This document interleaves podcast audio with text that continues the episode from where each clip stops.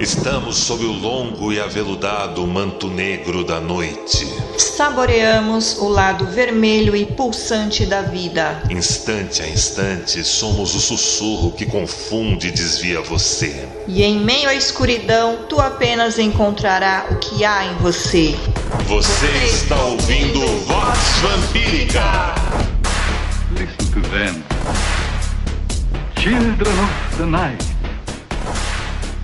What music they make.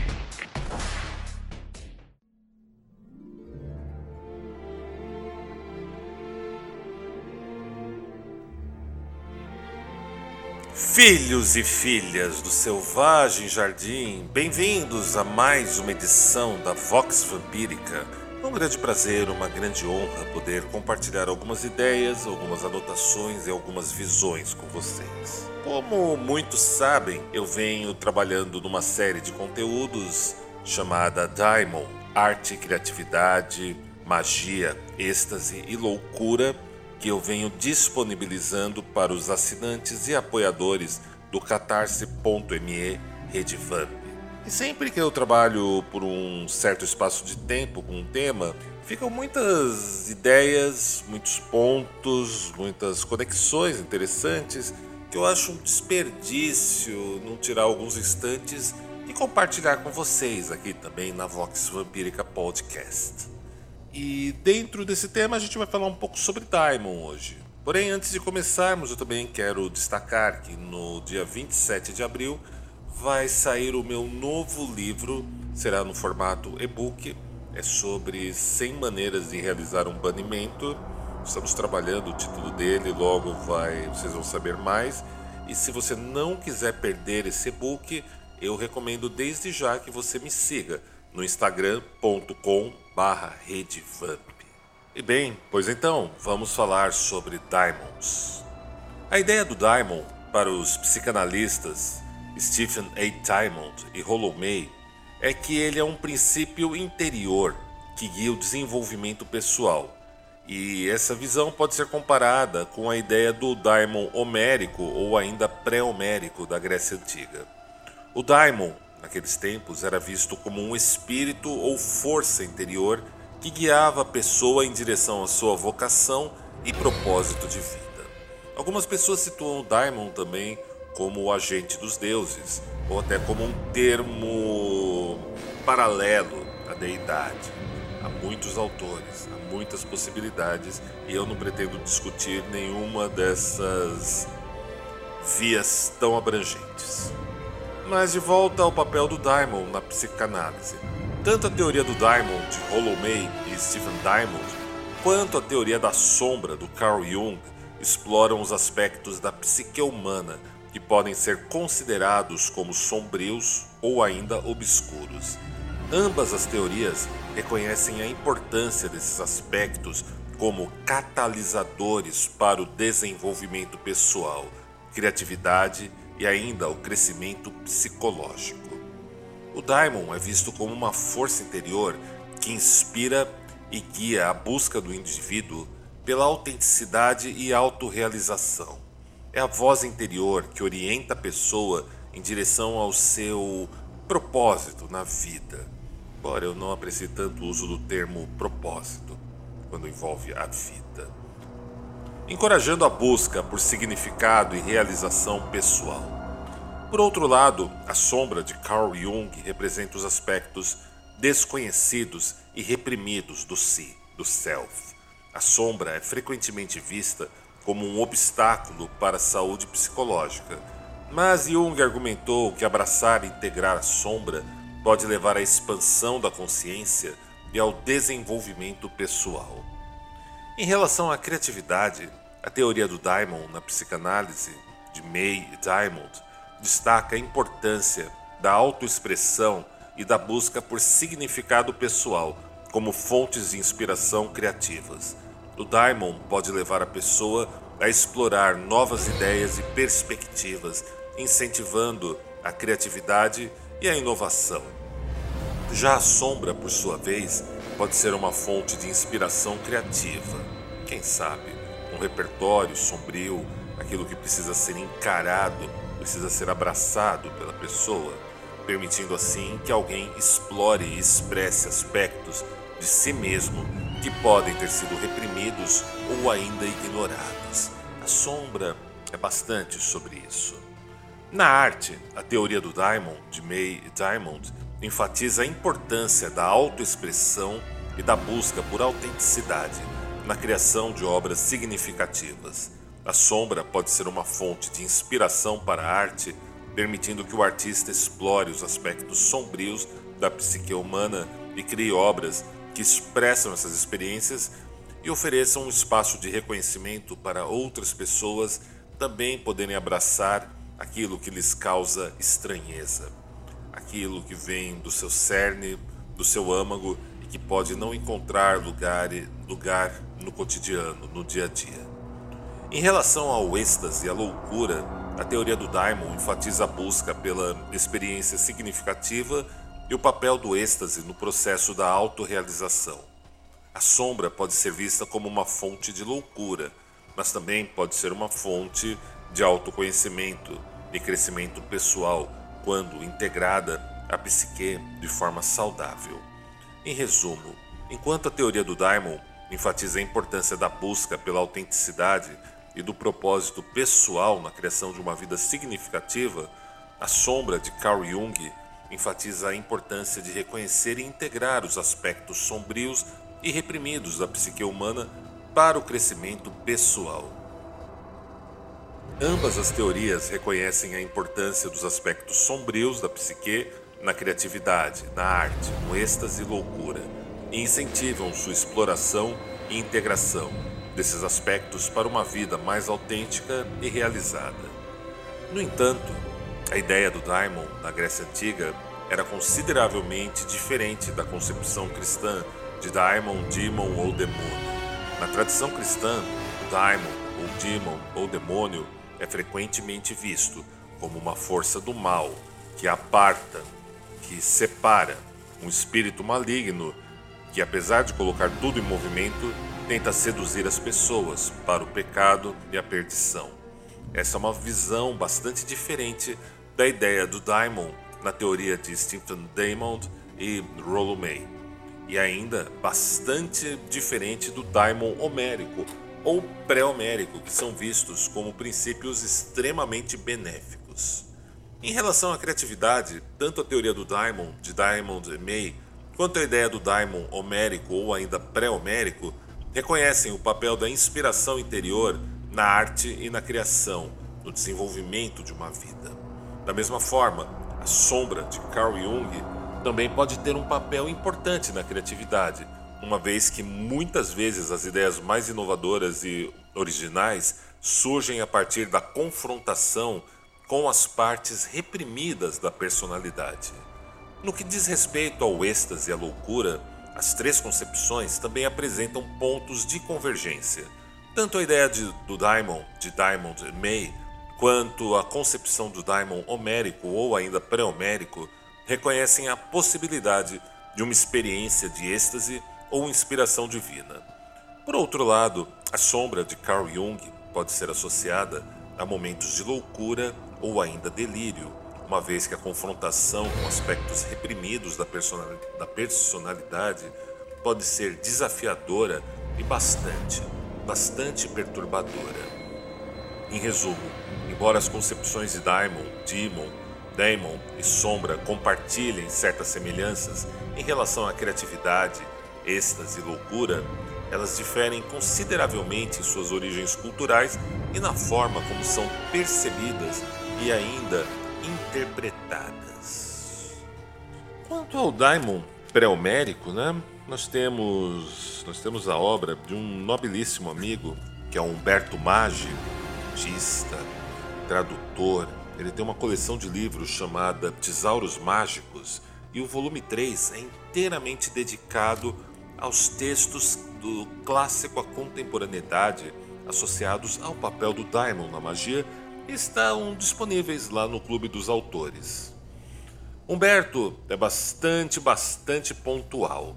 Estabeleceremos para nossa conveniência um período intermediário entre os escritos atribuídos a Homero e Exildo, e ainda a obra de Platão, Período esse em que nos interessa resumir o uso dado às palavras em duas vertentes paralelas, nas tradições literária e filosófica, sempre à sombra dos dois gigantes. Daimon, nesse tempo, aparece nas tradições com as seguintes conotações: divindade tutelar, divindade particular, poder divino indeterminado, divindade da sorte, fortuna ou ainda destino, espírito vingador, especialmente nas tragédias, alma de morto ou ainda gênio tutelar. Esses diferentes usos raramente são unívocos, precisos e frequentemente deixam margem para diferentes hipóteses de interpretação. É importante notar que, mais tarde, Plutarco atribuiu a Empédocles a menção aos dois daimones e aos dois destinos.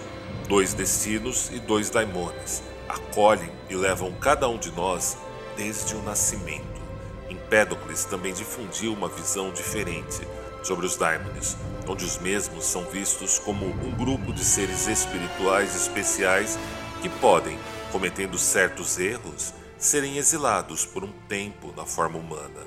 Empédocle considerava a si mesmo como um desses daimons, o que torna tudo ainda muitíssimo mais interessante. E aí eu recomendo a leitura de Tesauros Mágicos, volume 3, do Humberto Maggi, disponível no Clube dos Autores.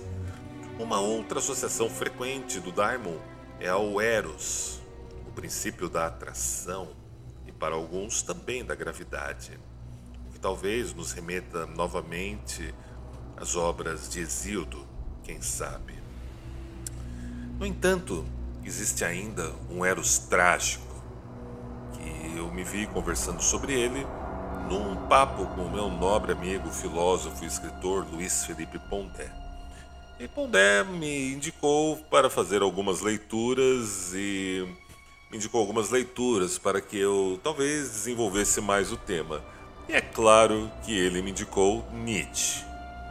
E a obra Fragmentos Cosmológicos de Nietzsche é uma coleção de notas e esboços que aborda a natureza do universo e da existência humana. A obra é caracterizada por sua abordagem poética e metafórica, que tenta expressar uma compreensão profunda e pessoal da vida e de, da realidade. Nietzsche acredita que a filosofia deve buscar compreender a realidade em sua totalidade e não apenas partes isoladas dela, que, ao meu ver, é uma atitude bastante daimônica. Ele argumenta que o universo é uma interconexão de forças em constante mudança e transformação e que a vida humana é parte integral dessa teia cósmica. O filósofo também defende a ideia de que a vontade é a força motriz da vida e que o homem deve ter coragem de afirmar a vida e buscar o seu próprio destino ao invés de se resignar à sua condição atual. Para Nietzsche, a vida é um processo de autossuperação e transformação constante. Em suma, Fragmentos Cosmológicos é uma obra que expressa uma visão poética e existencialista da realidade, na qual a vida é vista como uma oportunidade para a autossuperação, como a realização do destino humano. O conceito do Eros trágico é uma ideia central em Fragmentos Cosmológicos de Nietzsche que descreve a experiência humana de viver em um mundo de mudanças e de sofrimento, de como isso pode gerar uma força criativa e transformadora em nós. Para Nietzsche, o Eros trágico é uma força poderosa que impulsiona o ser a buscar a realização de sua vontade de potência, ou seja, a vontade de superar e de realizar o seu destino. É uma força que surge do reconhecimento da condição trágica da vida, em que a alegria e a dor, vida e morte estão sempre presentes e em constante conflito. Nenhuma novidade para quem trilha as vias da comunidade vampírica. O Eros trágico é a expressão da união dessas forças contraditórias que resulta em uma sensação de intensidade e de plenitude da vida. Ele é a tentativa do homem de integrar o sofrimento e a dor em sua vida, em vez de negá-los ou ainda reprimi-los.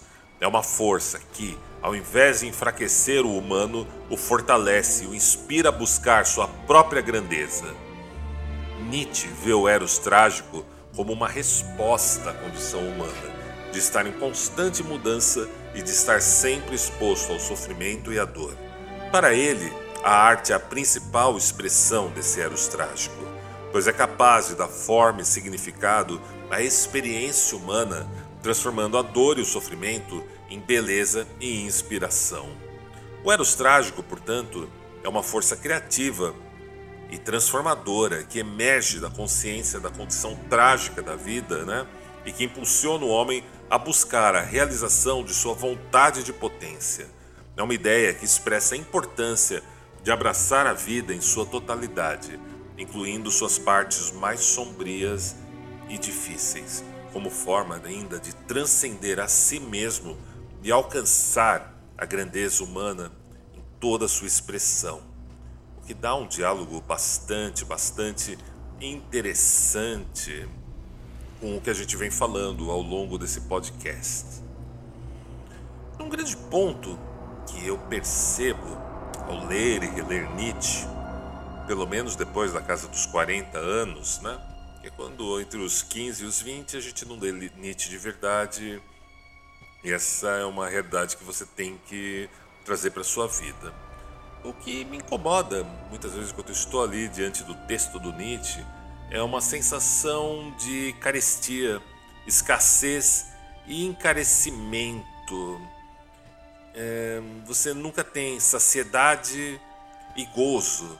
Você tem sempre essa busca, essa constante, uma sensação de uma certa ânsia, de uma certa ansiedade da parte do Nietzsche.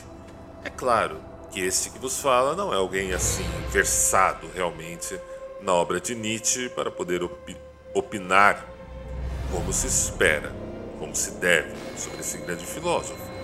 Ainda assim, é alguém que suscita boas leituras da obra de Nietzsche e que gostaria também de ouvir as suas opiniões, as suas ideias, as suas impressões.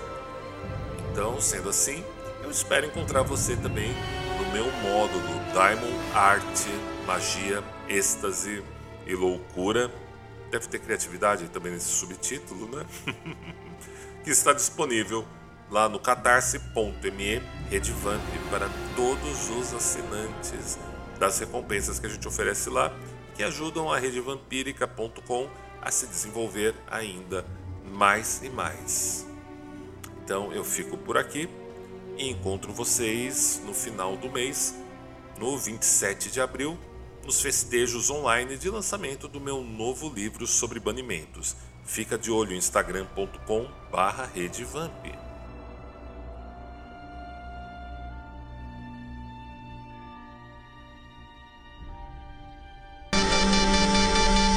E agora entrego cada um de vocês a ela, a senhora da coroa de papoulas, que recebe cada um tendo feito o que quer que tenha feito, tendo vindo quer que tenham vindo, em seu abraço marmório e deletério.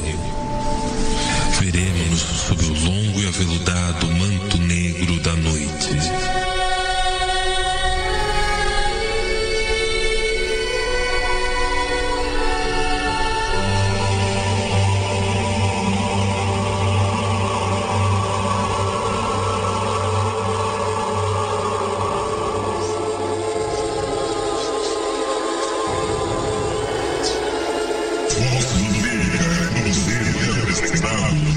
Por Lorde A e senhorita Sandra Sarrafa.